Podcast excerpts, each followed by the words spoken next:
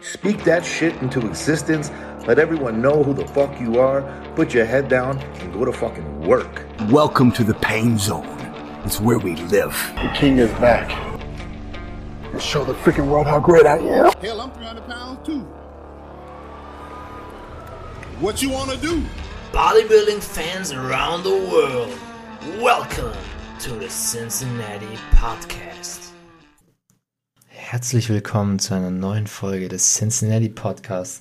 An alle Fans dieses Podcasts, heute wird es eine etwas andere Folge geben und zwar die erste Folge von mir alleine. Zwar zu Beginn nicht, müsste den Paul leider noch ein bisschen ertragen, ähm, aber quasi für alle Fans und ich, ich glaube, ich spreche da für den Großteil Fans von mir ähm, wird es, glaube ich, eine sehr nice Episode, wenn ihr auf jeden Fall Bock habt auch, dass Paul ähm, sich öfter mal ein bisschen verzischt aus dem Podcast.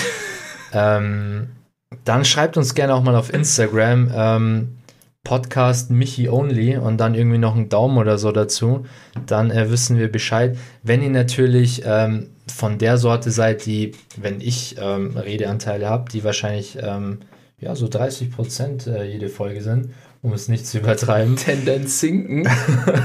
ähm, und ihr dann einfach ganz schnell wie auf YouTube so ein paar Mal auf Skip, Skip drückt, ähm, einfach um Pauls Stimme zu hören. Habe ich übrigens schon öfter jetzt gehört, dass du die angenehmere Stimme hast. Wir, wir also Real Talk diesmal. Ernsthaft? Ja, ja, dass du eine sehr angenehme Podcast-Stimme hast. Äh, witzigerweise, biggest insecurity meines Lebens gewesen. Inzwischen gar nicht mehr. Stimme. Auch vor allem durch den Podcast. Aber ich habe eine hab ne sehr hohe Stimme.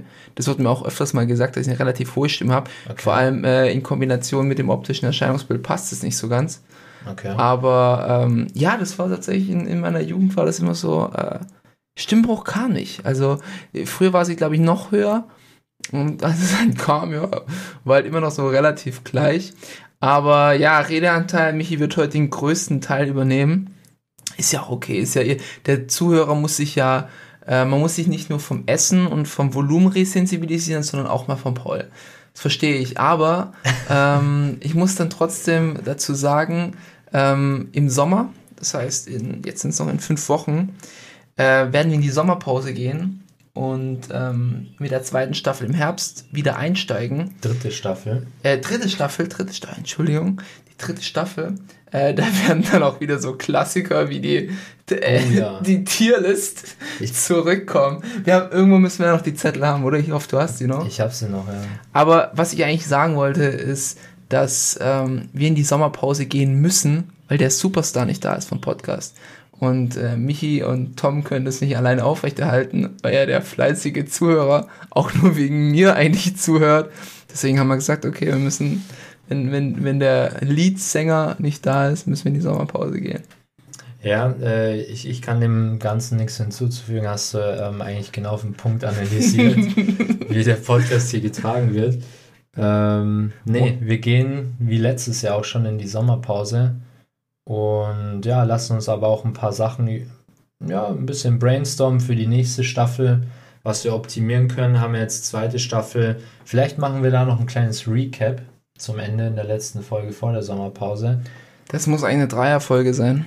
Was ähm, Staffel 2 Neues gebracht hat und ja, was wir eventuell in Staffel 3 nochmal optimieren können. Genau, ich bin heiß drauf. Aber ähm, ich lasse euch jetzt gleich in Ruhe, aber ich habe zu Beginn ja so ähm, vielleicht drei, drei, drei, nee, zwei, zwei Themen, die ich äh, ansprechen muss. Meine Magerquarks diese Woche. Ähm, was Positives habe ich jetzt eigentlich nicht an der Stelle. Ich muss sagen, ich habe keine vorbereitet, weil ich eigentlich dachte, dass ich ähm, meine Ruhe habe in dieser Folge. Da meinte der Paul kurz an so, du Michi, ich bin am Anfang doch dabei.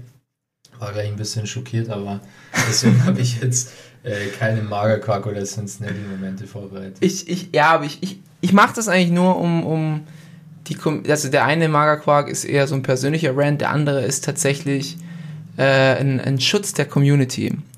Ähm, ich denke, ich fange mal mit dem, mit dem persönlichen Rant.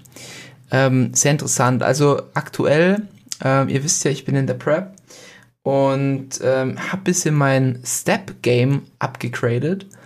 Und äh, zwar laufe ich jetzt sehr, sehr viel, oder spazieren, Entschuldigung, sonst, sonst wird sich wieder drüber lustig gemacht, dass Laufen ja eigentlich was ganz anderes ist. Äh, Usain Bolt, oder? Das war ein richtig seltsames Gespräch. Ich habe ich hab mir Laufschuhe im Laden geholt Ja. und da habe ich mich auch natürlich verquatscht und da war ich dann beim Intersport und habe dann gesagt, ja, ich brauche Schuhe zum Laufen. Also so zum Marschieren, nicht erst zum Spazieren. Habe ich so nachgedacht, ich so, ist kein Spazieren. Also so flottes Marschieren.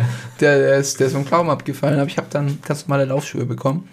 Ähm, auf jeden Fall, äh, was ich angewendet habe und was ich ultra geil finde, wenn ihr das entsprechende Gym dazu habt und vielleicht auch ein bisschen einen dickeren Panzer, weil den braucht ihr für sowas. Ähm, ich bin zwischen meinen Sätzen inzwischen, anstatt äh, auf, auf quasi auf der Bank zu hocken und durch Instagram zu scrollen. Das war übrigens ein richtig netter Nebeneffekt. Ich habe mich echt oft jetzt letzter Zeit in Reels verloren und du hast halt dann auch nicht so wirklich Lust, in den nächsten Satz einzusteigen. Das ist so, kommt so mit der Diätlethargie bei mir einher.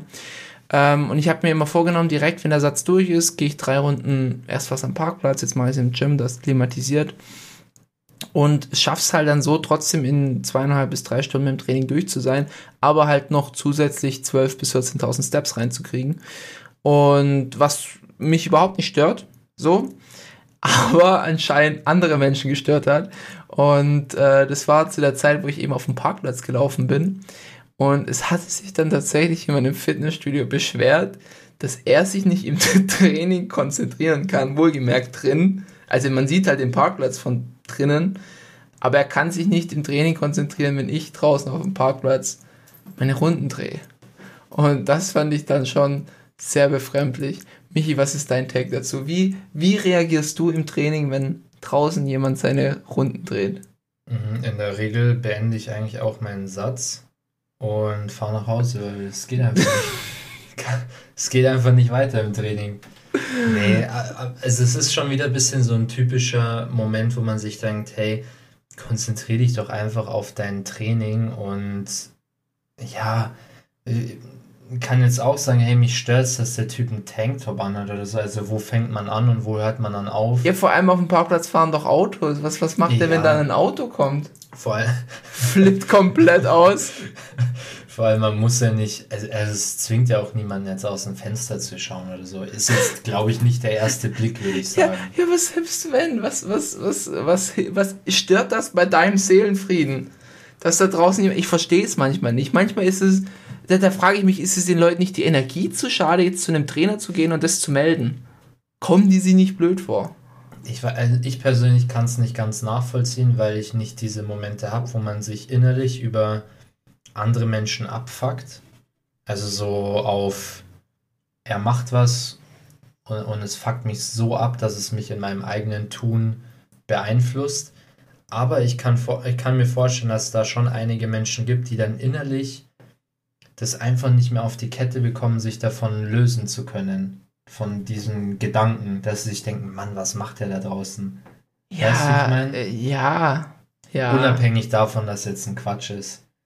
Nur um das irgendwie vielleicht so ein Ja, bisschen okay, zu aus, aus, dem, aus dem Gesichtspunkt kann ich das dann natürlich verstehen. So, aber rational Nee, ist ja keine. braucht man nicht reden, nee. Naja, anyways, ich wollte es ich es nur teilen, weil das war ein absoluter Magerquark diese Woche. Ja. Ähm, und das andere ist, Leute, ihr könnt Geld sparen. Ja, dafür bin ich da. Ich bin da, um euch zu schützen vor unnötigen Käufen.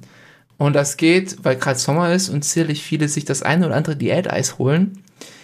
Ich, ich muss es sagen, und ich krieg's immer auf Instagram angezeigt, diese blöde Firma Breyers, Breyers, Brazers, was weiß ich. Kennst du, ne? ja, haben wir mal gesehen, ja. Aber ich habe noch nie eins gekauft gehabt. Ja, und genau da, da, da muss es, ich, ich muss da mal einen, einen, einen Punkt machen. Ich war gestern Abend, ich habe mich so auf dieses Eis gefreut. Wir haben zwei Stück gekauft. Wir hatten einmal Caramel Pecan und einmal Vanilla Strawberry. Vanilla Strawberry, die sind beide vegan. Und Vanilla Strawberry hat, glaube ich, 240 Kalorien der Pint. So, das Ding kostet 6,50 Euro pro Pint. Und wir dachten halt so, okay, ähm, für Ben Jerry's gibst du es gern aus, weil du weißt, dass es gut ist. Probieren wir es mal. Es war nicht gut. Es war wirklich einfach nicht gut. Es war sehr, sehr wässrig. Du hast nichts rausgeschmeckt. Und nee, Leute, ich, ich sag's euch ganz ehrlich, nicht alles, was teuer ist, ist gut.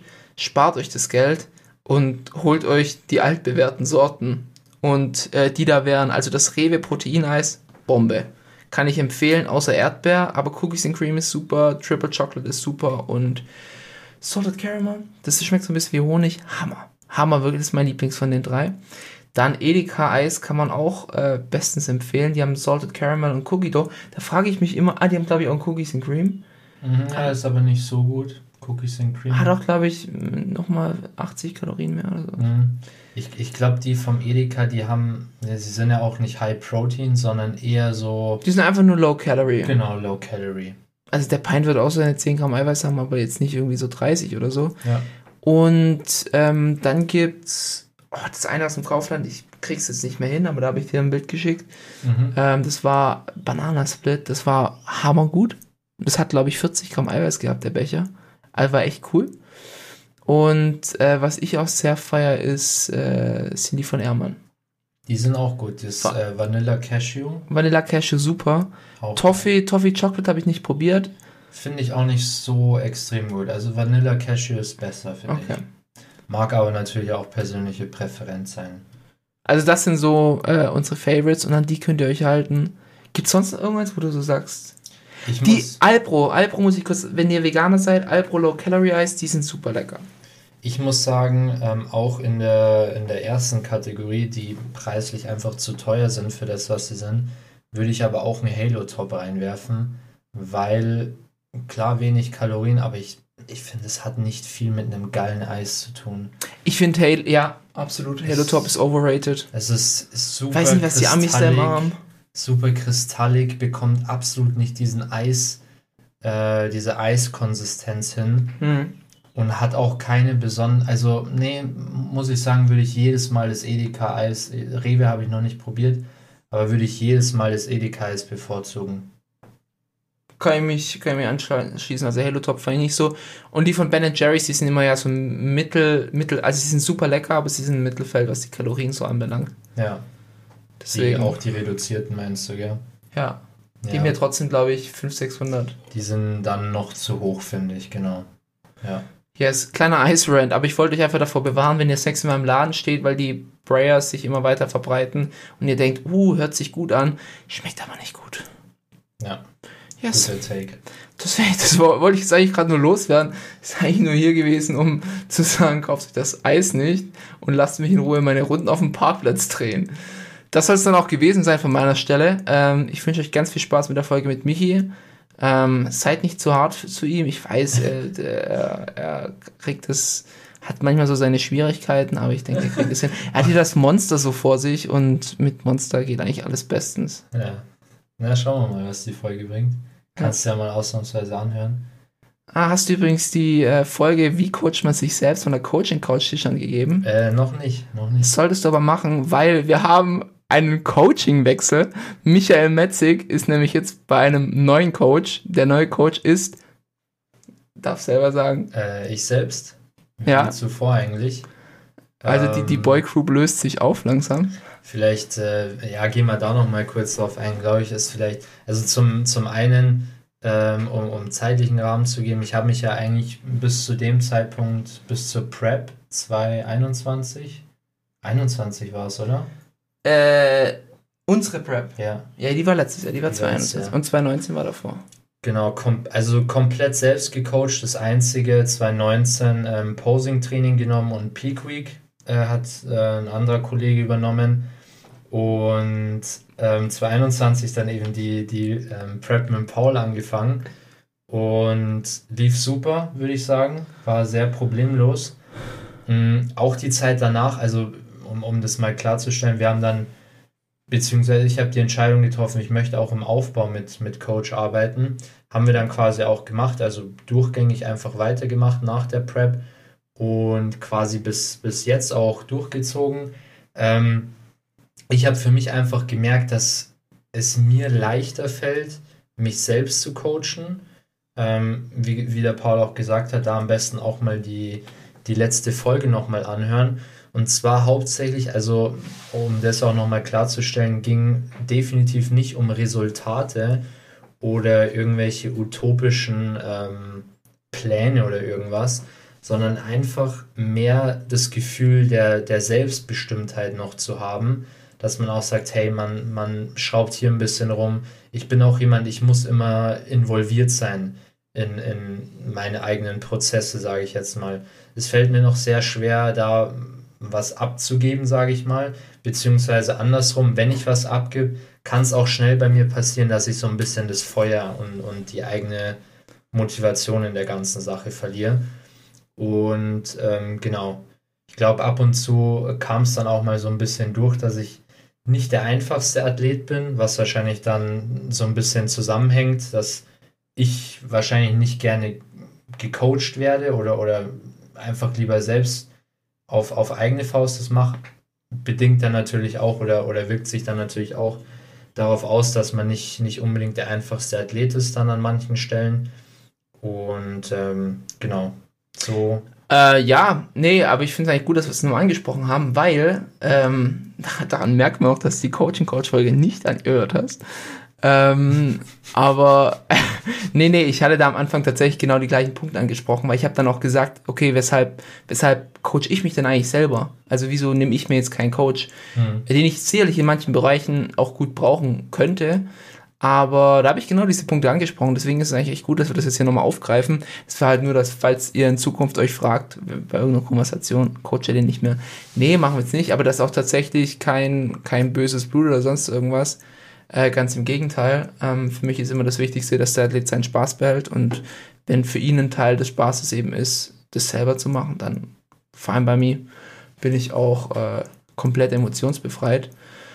Und ja, also ich muss auch sagen, die Prep lief eigentlich sehr gut. Wir haben sehr gut zusammengearbeitet, wir haben viel übereinander gelernt, ich vor allem über ihn.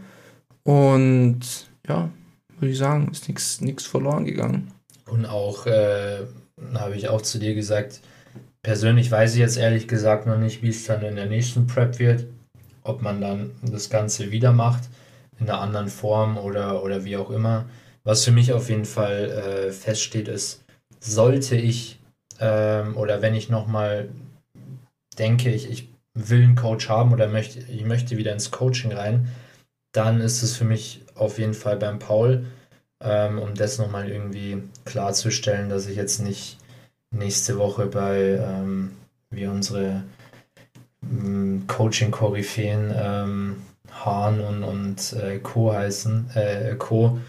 Ähm, am Start bin, sondern ja, wie gesagt, werde jetzt quasi auf eigene Faust weitermachen und wenn es mich, wenn ich glaube, ich, ich brauche doch wieder ähm, externe Unterstützung, dann ist der Paul auch wieder mein erster Ansprechkollege. Ja, also ich, ich, ich kenne da, aber ich bin da auch ziemlich, ziemlich ego-befreit, muss ich auch sagen. Also, wenn zu mir jetzt ein Athlet sagen würde, er wechselt jetzt zu einem anderen Coach, weil er denkt, dass er da mehr rausholen kann, dann, äh, ich glaube, da muss man auch einfach gehen lassen. Ich glaube, das ist auch was, was du als Coach auch lernen musst, dass du vielleicht die persönliche Note zwischen dem Athleten und dir ähm, da nicht so im Weg stehen lässt. Weißt du, wie ich meine? Mhm, mh. Das ist vielleicht auch so eine Sache, weshalb so Matt Jensen und Nick Walker, die sind ja schon im Beef auseinandergegangen. Ja, ich glaube, ab einem gewissen Zeitpunkt ist dann sehr schwer, das zu trennen, ja. trennen zu können ja, aber am Ende, du willst ja auch das Beste so für deinen Athleten. Ich habe auch immer ähm, mit, mit den Athleten, die sich vielleicht mal Gedanken machen bei mir in Zukunft, das Superkreatin zu nehmen, beispielsweise, habe ich auch immer gesagt, dass dann ist das Coaching durch, weil das ist über meinem Kompetenzlevel. Mhm. Solche Sachen. Ja. Also das, ich, ich kenne meine Grenzen und das ist absolut meine Grenze. Ja. Muss man auch als Coach können. Also ich, ich finde es dann auch immer blöd, wenn du dann als Coach denkst, äh, du kannst das auch und Hauptsache, ich habe den Athleten dann bei mir und dir fehlt eigentlich das nötige Know-how oder Wissen oder sonst irgendwas. Ja. Ja, ich glaube, es ist in, wie, in jedem Bereich auch so ein, eine langfristige Sache und man sollte da auch, wie du sagst, ein bisschen auf die lange Sicht sehen und dann nicht irgendwie für die schnelle Mark, sage ich jetzt mal, noch irgendwie den Athleten auch behalten oder auf Krampf oder keine Ahnung. Ja. Ähm, lieber dann offen kommunizieren, sagen, hey, man muss aber auch sagen, auch von, von der Athletenseite ist eine offene Kommunikation sehr wichtig, wenn was nicht passt und so weiter. Ähm, ich glaube, das geht immer von beiden Seiten aus, weil auch am Beispiel Nick Walker, Matt Jensen, ich glaube, dass da beide Seiten nicht optimal damit umgegangen sind und, und ja, so endet es dann oder kann es enden. Man darf das als Coach einfach nicht persönlich nehmen. Man muss, man muss das als eine Geschäftsbeziehung auch so ein bisschen sehen. Mhm. Klar, also während man mit dem Athleten zusammenarbeitet, natürlich so optimal wie möglich, aber dann halt auch irgendwo sich nüchtern davon lösen und sagen, okay, es ist trotzdem nur ein Coaching von mir. In. Anführungszeichen. Ja. Alright, das soll es auch gewesen sein. Jetzt habt ihr schon wieder genügend von Paul Gott, schon wieder 20 Minuten. Ähm, ich, ich bin raus. Wir hören uns vielleicht nächste Woche, vielleicht in, in zwei Wochen. Ich bin aktuell in der Prüfungsphase, deswegen ein bisschen stressig. Aber ich habe auf jeden Fall eine bombastische Urlaubsvertretung. Ähm, und deswegen wünsche ich euch ganz viel Spaß mit der Folge und wir hören uns. So, Leute, der Paul hat sich endlich verkrochen. Spaß natürlich. Ähm, ja, ein bisschen ungewohntes Gefühl jetzt hier alleine vom Mikro zu hocken. Aber ich glaube, wir kriegen das ähm, ganz gut hin. Letzte Woche kam keine Folge. Wir haben uns jetzt übrigens darauf geeinigt, dass wir ähm, dienstags immer die Folgen bringen. Also schaltet regelmäßig dann Dienstag auf Spotify ein und checkt aber, ob die neue Cincinnati-Folge schon online ist. Ähm, letzte Woche, wie der Paul auch schon gesagt hat, wir sind gerade privat ein bisschen im, im Stress. Paul hat Prüfungen. Ähm, ich habe noch eine Prüfung auch in der Arbeit. Ähm, es steht tatsächlich auch der Hyped-Release des, ähm, des Waves an. Und ja, da gibt es auch noch einiges zu tun. Ähm, Tom war jetzt auch im Urlaub, ist auch busy mit Prüfungen. Und ja, deswegen letzte Woche ausgefallen. Aber Vorteil war, letzte Woche sind keine Bodybuilding oder haben keine Bodybuilding-Wettkämpfe stattgefunden. Das heißt, wir haben nach wie vor dieselben Themen, die ich eigentlich äh, letzte Woche schon besprechen wollte im Podcast. Mm, genau. Und zwar hatten wir die äh, California State Pro. Ich würde sagen, wir gehen jetzt einfach mal durch die, durch die zwei Wettkämpfe durch, und zwar die California State Pro und die Toronto Pro. Ähm, dann habe ich noch eine, eine News zu, zu neuen IFBB Pros, die wir haben in Deutschland und würde dann auf das Main-Thema eingehen, und zwar die Schattenseiten einer Prep. Ähm, meine eigenen Erfahrungen, habe jetzt schon zwei Preps hinter mir quasi. Ja, wie, wie es einem während der Prep geht, was eventuell auch bleibt nach der Prep. Mm, Sehr interessante Sachen dabei, wie ich finde. Aber gut, starten wir jetzt erstmal beim ersten Thema, bei der California State Pro. Und zwar die Top 5 ähm, Men's Open Bodybuilding. Ich, ich gehe jetzt bei den beiden Wettkämpfen nur auf Open Bodybuilding ein. Die anderen Klassen waren äh, wenig spektakulär, sage ich jetzt mal. Wir hatten auf Platz 1 Charles Griffin, auf Platz 2 Mohamed Shaban, 3 Tonio Burton, 4 Andrea Muzzi und 5 Peter Clancy.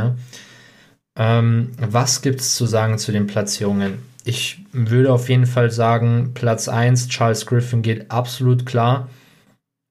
War er verbessert im Gegensatz zum zweiten Platz, als er gegen Blessing verloren hat, in Anführungszeichen? Ich würde sagen, relativ ähnlich. Von der Conditioning, von der Fülle und so weiter. Also ich, ich glaube, dass er ein relativ ähnliches Paket gebracht hat. Hat aber auch sehr verdient gewonnen. Mohamed Shaban auf dem zweiten Platz auch gut abgeliefert. Kommen wir dann nochmal bei der Toronto Pro zu sprechen. Und dann würde ich sagen, gab es eine kleine Gap. Also Tonio Burton konnte dann nicht mehr ganz anschließen. Selbes dann Platz 4, 5. Was relativ überraschend war. mm, Und zwar das, ähm, wie heißt der italienische Kollege? Nicht Muzzi, sondern einen Moment, ich guck mal, ich guck mal schnell nach. Mm, Einen Moment, wo haben wir die California State Pro? Bietet sich übrigens immer auch wieder an, ich, ich sag's zwar jede Folge, aber Cincinnati Cast auf ähm, Instagram habt ihr einige News am Start.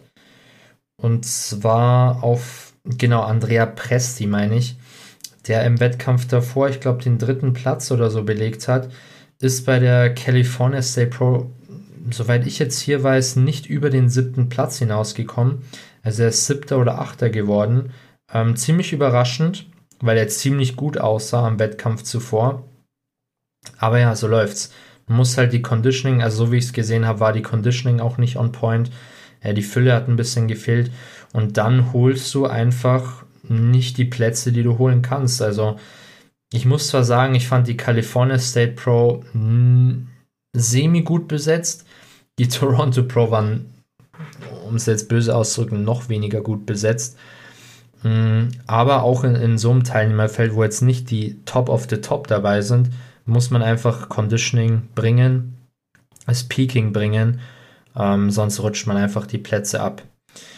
Genau, dann können wir auch schon zur Toronto Pro übergehen. Und zwar, wie gesagt, ich fand das Lineup nicht besonders gut. Wir hatten auf Platz 1 Mohamed Shaban auch an der Stelle deutlich äh, oder verdient gewonnen.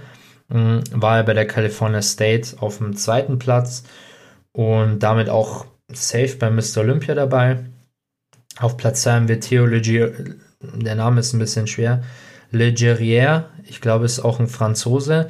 Und auf 3 wieder Andrea Muzzi, der schon bei der California State Pro auf dem vierten Platz war. Ja, wie schon gesagt, Mohamed Shaban hat das Ding eindeutig gewonnen und auch damit die Olympia-Quali geholt. War ja auch beim letztjährigen Olympia schon dabei, soweit ich mich erinnere. Und ja, ich glaube, mehr gibt es zu diesen Wettkämpfen eigentlich nicht zu sagen. War jetzt, waren jetzt zwei Wettkämpfe, die eher weniger gut besetzt waren, beziehungsweise weniger namhaft, sagen wir es lieber mal so. Wir haben es auch schon mal angesprochen in den letzten Folgen. Es zieht sich so ein bisschen durch, dass einfach zu viele Wettkämpfe stattfinden, beziehungsweise zu viele Olympia-Qualifier auch, was natürlich dann auch dazu führt, dass nicht jeder Athlet auf jeden Wettkampf sich vorbereitet und dann so ein bisschen das Niveau auch abflacht. Ähm, aber gut, gut. Soll es so sein. Dann gehen wir zum, zum nächsten Thema über. Und zwar haben wir zwei neue IFBB Pros aus Deutschland. Zum einen den äh, Chris Ziller, auch bekannt wahrscheinlich auf Instagram unter äh, Chris Jim 26, Besitzer des Gym 26 in München bzw. in Dachau, ähm, hat sich die Pro Card geholt auf dem äh, Mr. Olympia Amateur äh, in Spanien Pro Qualifier eben. Mm, in der Classic Physik sah wirklich top aus. Ich glaube, er hat jetzt auch schon ein paar Jahre hingearbeitet, die Pro Card zu holen. Aber hat sie, ich glaube, er hat letztes Jahr hat er oft den zweiten Platz geholt bei den Pro Qualifiern. Also war es überflüssig, dass er sie endlich mal holt. Auch absolut verdient, sah top aus, Beine top. Also ist, glaube ich, mit die größte Stärke von ihm. Sah wirklich super aus absolut verdient geholt. Und die zweite Pro-Card von, hat sich geholt Ingo Thor im Bodybuilding. Ähm, war, glaube ich, auf der Bavü-Meisterschaft oder welche, ich, ich weiß die Meisterschaft nicht mehr genau, hat sich auf jeden Fall da auch den Gesamtsieg geholt, zwei Wochen zuvor oder eine Woche zuvor.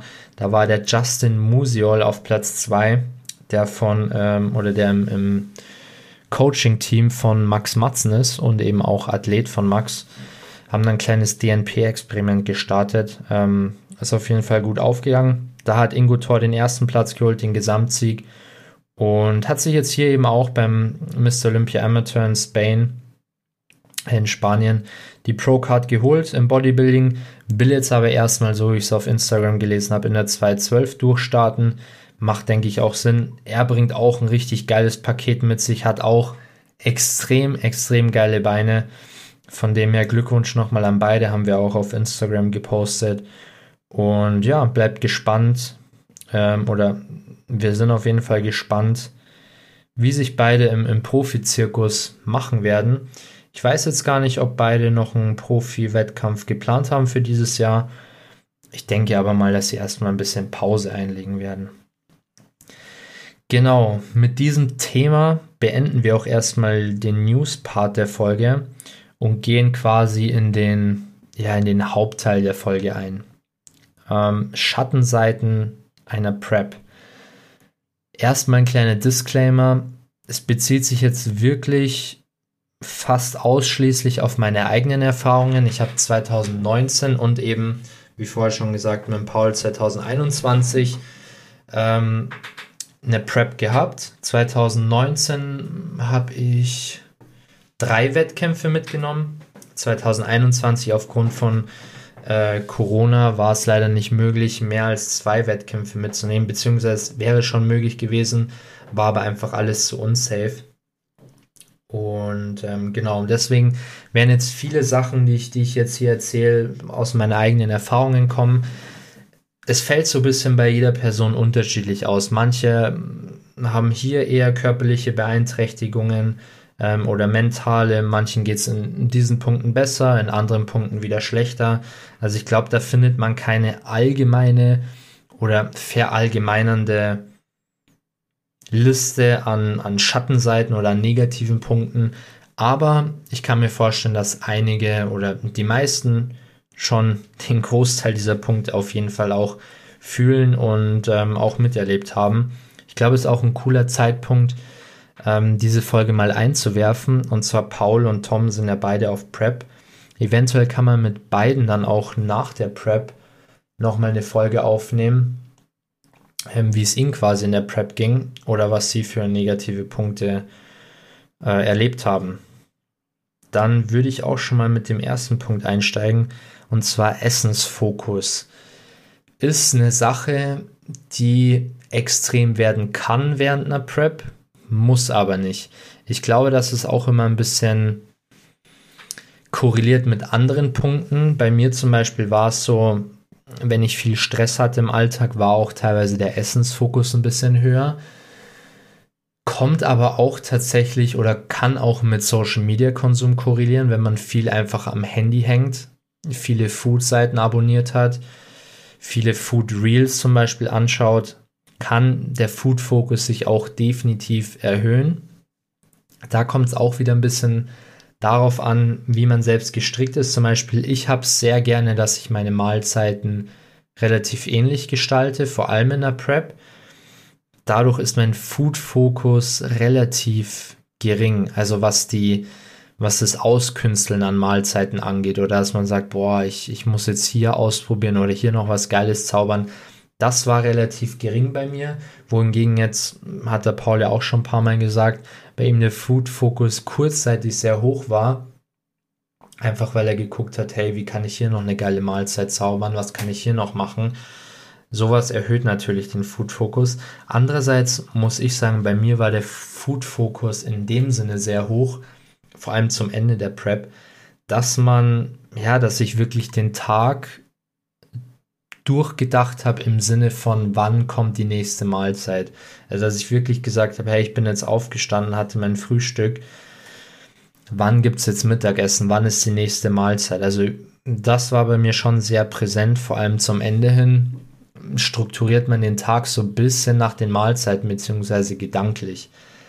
Das ist was, was unangenehm sein kann, beziehungsweise finde ich auch sehr unangenehm ist.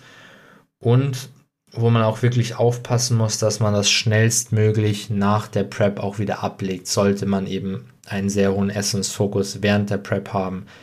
Einfach aus dem Punkt, weil das nicht gut ist. Das ist der erste Schritt in eine massive Essstörung, ähm, egal in welche Richtung, ob in Richtung Binge-Eating, ähm, genau in die an andere Richtung, dass man sich irgendwie ähm, knechtet oder, oder Sachen auskotzt und so.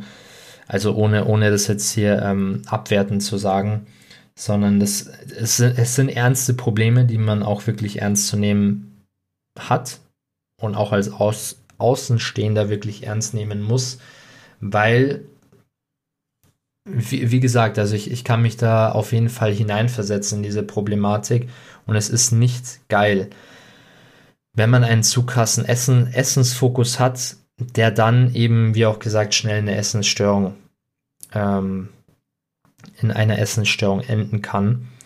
Und ja, es gibt da kein so ein richtiges Rezept. Für viele ist es dann gut, wenn sie sagen, okay, ähm, ich esse meine Pints Ben Jerry's. So war es jetzt beim Paul. Er hat sich ein, zwei Mal in Ben Jerry's eingetrackt und dann ist gut. Bei mir ist es eher so die Menge an Essen, hm, was den Essensfokus dann betrifft. Also ich hatte nach der Prep zum Beispiel kein Maß, da komme ich auch später nochmal äh, drauf zurück, kein Maß von der Menge an Essen. Also ich konnte wirklich reinschaufeln, was geht und ich war nie zufrieden das kann auch ein Essensfokus sein, den man auch schnellstmöglich ablegen muss nach einer Prep. Aber wie gesagt, da gibt es kein, kein einheitliches Rezept. Es gibt ein paar Punkte, die man beachten kann, um dass es eben nicht so ausartet. Wie jetzt zum Beispiel auch der Paul sagt, äh, auch mal ein bisschen was reintracken, was einem wirklich Spaß macht zu essen, sei es ein Eis oder irgendwas. Bei mir ist gut gefahren, dass man die Mahlzeiten relativ ähnlich lässt. Aber ja, da ist natürlich jeder auch einfach individuell. Dann kommen wir zum nächsten Punkt und zwar die körperliche Leistungsfähigkeit. Ich glaube, das ist relativ klar, dass die körperliche Leistungsfähigkeit im Laufe einer Wettkampfdiät abnimmt. Wie stark hängt natürlich dann auch immer von der Person selbst ab, aber alleine durch den Ernährungszustand, auch durch das Trainingspensum, eventuell auch durch ein bisschen schlechteren Schlaf, die gesamte Prep führt eigentlich dazu, dass man körperlich nicht mehr ganz so leistungsfähig ist wie in seiner Primetime in der Offseason, sage ich jetzt mal. Jetzt nicht Primetime vom Gewicht her, sondern einfach von der Leistungsfähigkeit. Und ähm, das kann sich in verschiedenen Punkten ausüben. Und zwar zum einen, ich war immer sehr träge über den Tag hinweg, vor allem zum Ende der Prep auch. War schon sehr anstrengend aufzustehen oder bestimmte Sachen zu machen. Bei mir war es wirklich so, solange ich mal oder wenn ich in einem Zustand zum Beispiel des Sitzens war oder auch mal gelegen bin, es war sehr schwer für mich, diesen Zustand zu ändern, aufzustehen, wohin zu gehen. Ich, mir war dann teilweise auch oft ein bisschen schwindlig oder schwarz vor den Augen, wenn ich abrupt aufgestanden bin und so. Man hat wirklich Unlust, Sachen zu machen. Vor allem gegen Abend hin bin ich dann schon immer sehr schnell müde geworden, auf der Couch, sehr früh eingepennt wenn wir dann irgendwie noch unterwegs waren, abends, nachts, das war wirklich, ich musste einfach nur schauen, dass ich wach bleibe, weil ich sehr müde war. Ja, ich glaube, das, das fühlt jeder mit, dass man einfach träge wird, müde gegen Abend hin, auch wirklich kaputt wird. Bewegungen werden anstrengend, wie ich schon gesagt habe.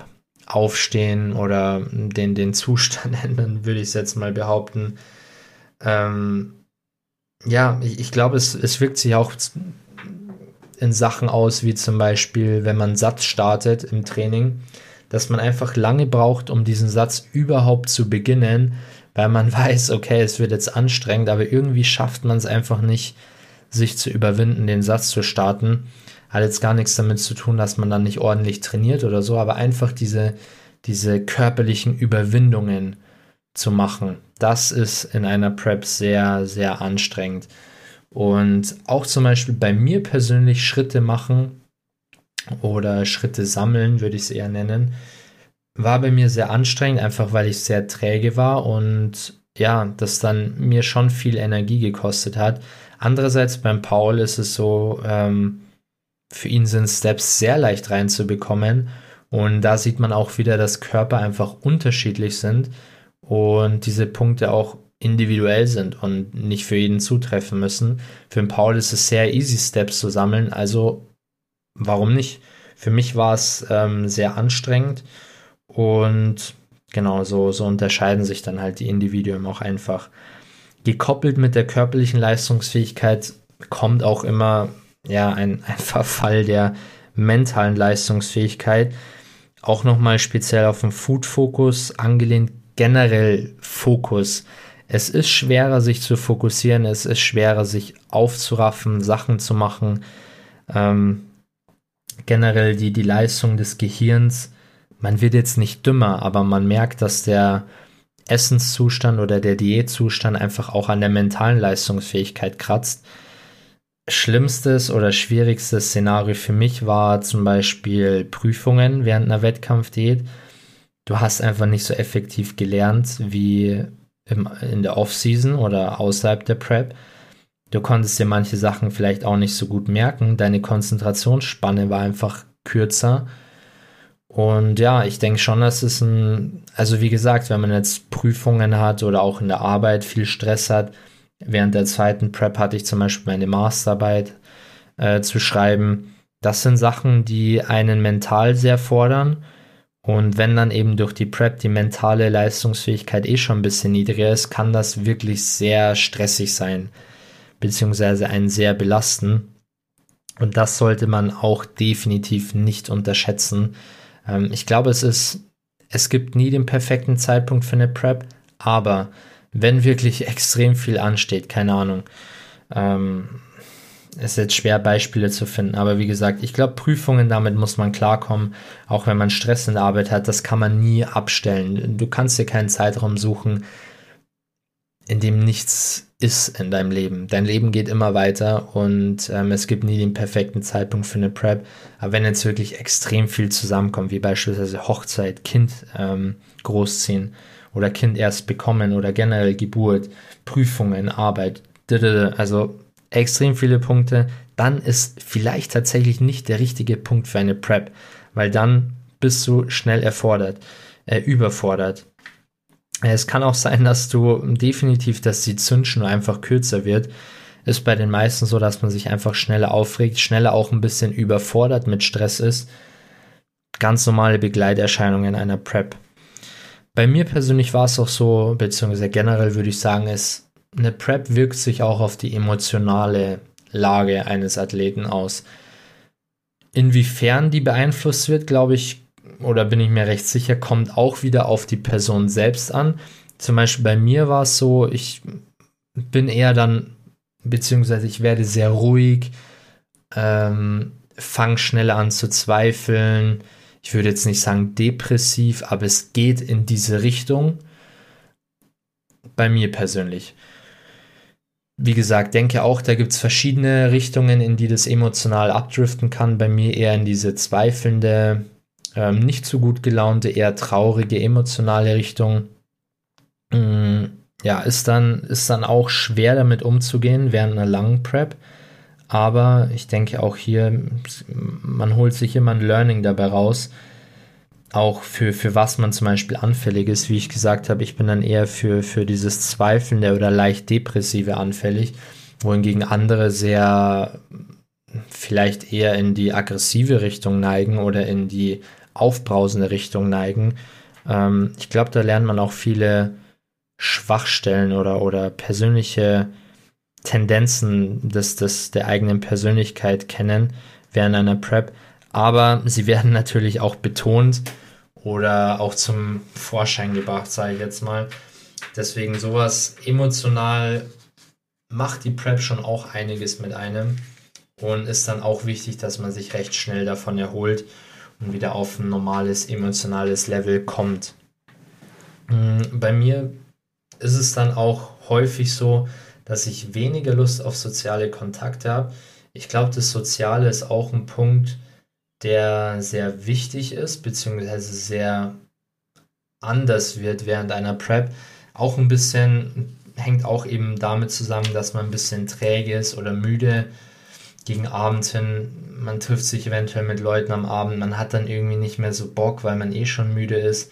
Man hat aber auch nicht mehr so Lust auf soziale Kontakte. Wie gesagt, das ist auch wieder sehr individuell. Ich kann nur sagen, wie es bei mir war bei mir fängt es dann auch schon so an, ich habe dann nicht mehr wirklich Lust auf WhatsApp mit, mit Leuten, ähm, mich auszutauschen, Fragen zu stellen, aber auch nicht mehr Lust gefragt zu werden. Also es ist so ein bisschen so ein kleines Abschotten, sage ich jetzt mal. Einfach weniger Lust auf soziale Kontakte. Ich glaube, die Phrase trifft es ganz gut. Muss man wahrscheinlich auch damit rechnen. Kommt eben auch darauf an, was man für ein Typ ist. Ist man generell sehr sozial, eher oder tendenziell schon eher zurückhaltend, was soziale Kontakte angeht oder auch im Gym. Man hat einfach weniger Bock auf, auf soziale Interaktion, würde ich jetzt mal sagen. Mm. Und wie ich eben schon gesagt habe, auch mental so dieses Denken an Essen. Also während der Prep ist man wirklich schon sehr, die Gedanken kreisen schon sehr um, um diese Prep einfach, um das Essen, um den körperlichen Zustand. Es nimmt einfach äh, einen großen Teil deines Denkens ein während, während der Prep. Oftmals gar nicht so, dass man sagt, hey, ich gehe jetzt raus und rede überall irgendwie über die Prep oder man sagt, hey, man kann mit dir nur noch über die Prep reden. Das überhaupt nicht. Aber für den, für den eigenen Kopf spielt sich vieles einfach in diesem Prep-Rahmen ab. Egal, ob ich jetzt sage, hey, ich denke sehr oft ans Essen, ich denke, oh Mann, jetzt wieder Bewegung oder so. Es ist einfach schon präsent, sehr präsent in deinem Kopf und das, glaube ich, weiß oder kann auch jeder nachvollziehen, der schon in der Prep war. Ich glaube, in Paul geht es ähnlich so, dass, oder man zweifelt auch viel. Wie gesagt, es kommt dann eben auch wieder auf die Person selbst an. Aber um es zusammenzufassen, die Prep ist auch sehr präsent im Kopf und ja, sowohl auf die mentale Leistungsfähigkeit, körperliche Leistungsfähigkeit, aber auch die Emotionslage sind schon sehr ähm, beeinflusst von der Prep, oftmals auch sehr negativ, muss man leider sagen. Eben wie schon zu Beginn sagt, gesagt, die Schattenseiten einer Prep. Was auch noch sehr speziell ist, ist meiner Meinung nach die Phase nach einer Prep also quasi alle Wettkämpfe durch. Ich persönlich finde, oder bei mir war es so, ich hatte kein Hungergefühl. Ich konnte essen, was ich will. Und ich hatte nie dieses zufriedenstellende Gefühl, so dass ich sage, okay, jetzt ist es gut. Letztendlich mein Gefühl, das mich eigentlich davon abgehalten hat, mehr zu essen oder noch mehr zu essen, war dann eigentlich der Punkt, wo mein Bauch einfach so gefüllt war, dass es nicht mehr angenehm war. Mm, ich muss sagen, das, das war jetzt bei der Prep nochmal ein bisschen krasser. Also klar, das kommt dann nicht jeden Tag vor. Aber theoretisch könntest du, glaube ich, wirklich vom Hungergefühl her den ganzen Tag essen und es gibt kein Ende für dein Hungergefühl. Das ist einfach ausgehebelt. Mm, bei mir war es jedenfalls so. Ich glaube, dass es schon auch den meisten Athleten so geht, was man auch immer mitbekommt. Und das ist sehr schwer am Anfang unter Kontrolle zu bringen. Und muss man eben auch aufpassen, dass man hier nicht in, in so ein Binge-Eating reinfällt oder auch, wie ich schon gesagt habe, eine Essstörung. Oder anders wiederum, man denkt dann, hey, äh, das kann ja nicht sein, dass ich jetzt so viel gegessen habe ähm, versucht es dann irgendwie ähm, wieder auszuscheiden oder rauszubringen. Das äh, ist ein schwieriges Thema, also wirklich ein sehr heikles Thema, weil der Körper einfach wie ein Schwamm alles aufsaugen möchte, was er in der Prep nicht hatte, beziehungsweise wieder diese Reserven auffüllen, die er während der Prep einfach ja aufgebraucht hat kann schon sehr, sehr belastend sein. Auch, wie gesagt, das einzige Gefühl, das ich dann kannte, war einfach, dass der Bauch voll ist, aber nicht, dass ich sage, hey, ich habe jetzt keinen Hunger mehr. Auch ein guter Punkt, wie ich schon gesagt habe, der Körper ist wie ein Schwamm. Das sieht man auch an der körperlichen Komposition, nenne ich es jetzt mal. Und zwar die Woche nach dem Wettkampf, egal wie viele Kalorien du isst, ähm, also wir gehen jetzt mal davon aus, dass man im Überschuss ist, egal ob du alles perfekt machst, du wirst komisch aussehen. Du wirst tendenziell mehr Wasser haben, du wirst nicht mehr so scharf in der Optik sein, egal ob du dich perfekt an den Plan hältst. Du hast einfach eine komische Körperkomposition. Ich kann mich noch erinnern, ich wollte eine Woche nach dem Wettkampf ein Posing-Video aufnehmen meiner Kür, die ich leider nicht zeigen durfte. Und der Körper war einfach so sensibel auf Salz zum Beispiel, obwohl ich nie irgendwie Salz limitiert habe, außer den Tagen vor der, vor dem Wettkampf oder so, beziehungsweise wir halt aktive Salzlimits oder Salzmengen ähm, gefahren haben. Aber nichtsdestotrotz war mein Körper so sensibel auf Salz und ich habe es dann, dann leider ein bisschen zu viel Salz erwischt, als ich mir Self mit Pommes gemacht habe. Und ich bin einfach aufgegangen wie ein Hefekloß. Wasser gezogen ohne Ende. Ähm, auch jetzt nicht so Bro-Science-mäßig Wasser, sondern die Körperkomposition ist einfach ganz komisch nach einer Prep. Auch nicht repräsentativ, weil ich sah da einfach fetter aus, als ich es jetzt bin. Oder komischer, als, als ich jetzt aussehe, ähm, obwohl ich in der tiefsten Off-Season bin. Ähm, wirklich komisch. Aber gut, ich glaube, da geht es auch wirklich jedem so. Und ähm, ich glaube, ein großer Punkt ist auch die Waage oder der, ich würde sagen, auch ein bisschen psychischer Druck, den man sich selbst macht nach den Wettkämpfen. Man möchte diesen perfekten Rebound haben. Man möchte nicht zu viel wiegen. Man denkt sich auch, hey, jetzt wiege ich schon wieder so viel über dem, über dem Wettkampfgewicht. Andersrum auch schlecht, dass man sagt, hey, ich muss jetzt sofort wieder diese, dieses Gewicht hitten. Ähm, die Waage kann da sehr auch psychischen Druck ausdrücken, sage ich jetzt mal. Mm, wenn man sich regelmäßig wiegt, man möchte ein Gewicht erreichen. Oftmals finde ich, tut es dann einfach gut, ein bisschen mental abzuschalten, auch mal zu sagen, hey, ich wiege mich vielleicht nicht mehr jeden Tag, sondern lasse es ein bisschen frei. Andererseits kann man dann, kann das Ganze dann auch wieder ausarten. Äh, man frisst sich zu viel Kilos drauf. Also es ist so ein schmaler Grad. Ich finde die richtige Balance zwischen Entspannung, aber auch Kontrolle nach einer Prep sehr, sehr wichtig. Und das ist wirklich schwer zu hitten, weil, wie gesagt, zum einen Entspannung gibt Kontrolle ab, andererseits Kontrolle bringt dir wieder diesen mentalen Druck. Mm, ich persönlich war auch ein bisschen gebrochen nach den Wettkämpfen, von den Resultaten auch.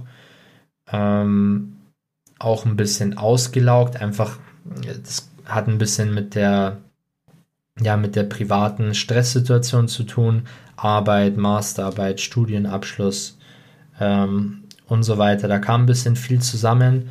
Auch bei Hype zum Beispiel, da kam einfach ein bisschen viel zusammen, was mich sehr gestresst hat, was mich auch mental einfach ein bisschen ausgelaugt hat, wovon, wovon ich mich lange erholen musste, um wieder Bodybuilding 100% in mein Leben zu lassen, sage ich mal, mit Gewicht ähm, tracken, Makros tracken, Kalorien tracken, äh, Essen abwiegen und so weiter. Ich habe da einfach kurz eine Pause gebraucht.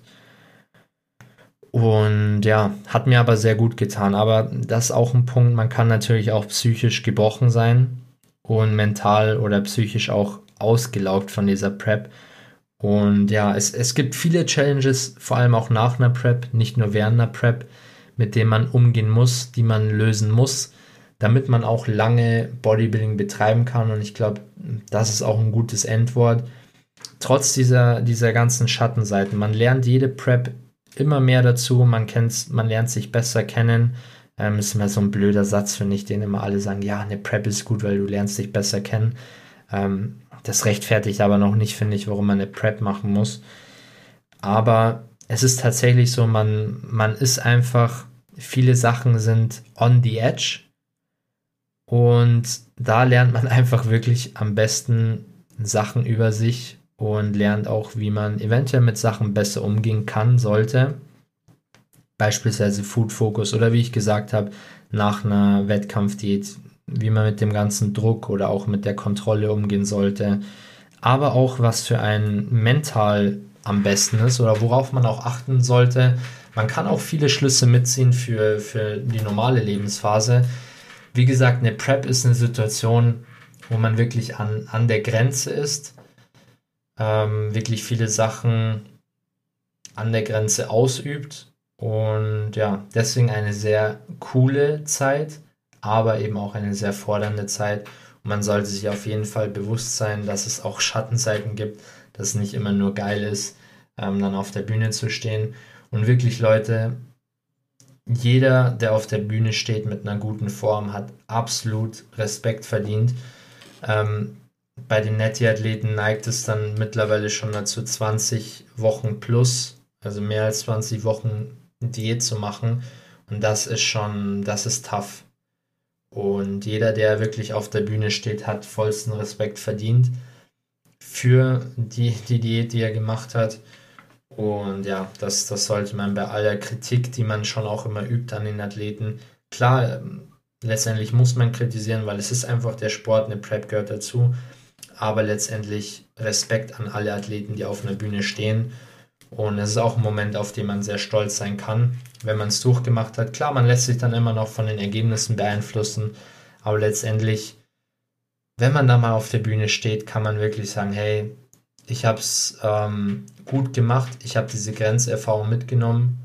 Ähm, ist jetzt nicht so, dass ich sage, ich weiß nicht, man hat es jetzt durchgezogen, man hat sich selbst bewiesen, sondern einfach, man hat wirklich versucht, das Maximum aus sich rauszuholen. Und ich glaube, das ist auch, worauf es dann ankommt in der Prep. Das Maximum einfach rauszuholen. Und ja, Ich glaube, ich bin jetzt ja auch wieder ein bisschen abgeschweift. Auf jeden Fall glaube ich, solltest du schon mal eine Prep gemacht haben, konntest du auf jeden Fall mit einigen Punkten, mit einigen Punkten relaten. Sollte eine Prep bei dir anstehen, mach dich auf jeden Fall gefasst auf diese Punkte. Beziehungsweise ich glaube, es macht es dir auch ein bisschen einfacher, diese Punkte auch zu wissen, weil du dir dann denkst, okay, ähm, ich bin, es kann sein, dass ich einfach träge oder müde bin am Abend, dann weiß ich schon, okay, ich kann das akzeptieren oder ich muss das einfach akzeptieren und es ist normal. Und ich glaube, ja, wie gesagt, man redet immer von, ja, eine Prep ist cool und, und Topform und so weiter, aber es, es gehört schon auch viel dazu, eine Prep auf höchstem Niveau durchzuziehen. Und deswegen auch, wie gesagt, nochmal vollsten Respekt an alle, die eine Prep auch erfolgreich durchziehen. Und ja, dann würde ich auch sagen, war es das mit der Folge. Wir haben jetzt hier 55 Minuten. Das ist eine gute Zeit, glaube ich. Nächste Folge schauen wir dann mal, äh, wie es abläuft. Paul ist noch in den Prüfungen. Gerne trotzdem Anregungen auf Instagram schreiben. Auch gerne ähm, schreiben, wie euch die Folge gefallen hat, ob ihr auch Prep-Erscheinungen hattet, die, die ich auch äh, genannt habe. Und natürlich die obligatorische Werbung. Gerne auf Instagram folgen, Cincinnati Cast. Ähm, auf Spotify ein Follow da lassen. Und am coolsten wäre natürlich eine Bewertung da lassen. Einfach unter unserem Logo quasi auf Spotify steht eine Sternebewertung. Da einfach draufklicken. Natürlich 5 Sterne wäre absolut perfekt. Ähm, fünf Sterne auswählen, absenden und das war es dann auch schon. Also viel mehr müsst ihr dann nicht mehr machen. Mhm, genau, dann würde ich sagen, war es das mit der Folge. Gerne nochmal Feedback dalassen und wir hören uns in der nächsten Folge. Entweder wieder alleine mit Paul, mit Tom, zu dritt. Wir schauen mal wie es der, wie es der private Schedule hergibt. Auf jeden Fall wird die Folge kommen und macht's gut. Wir hören uns. Bis dann.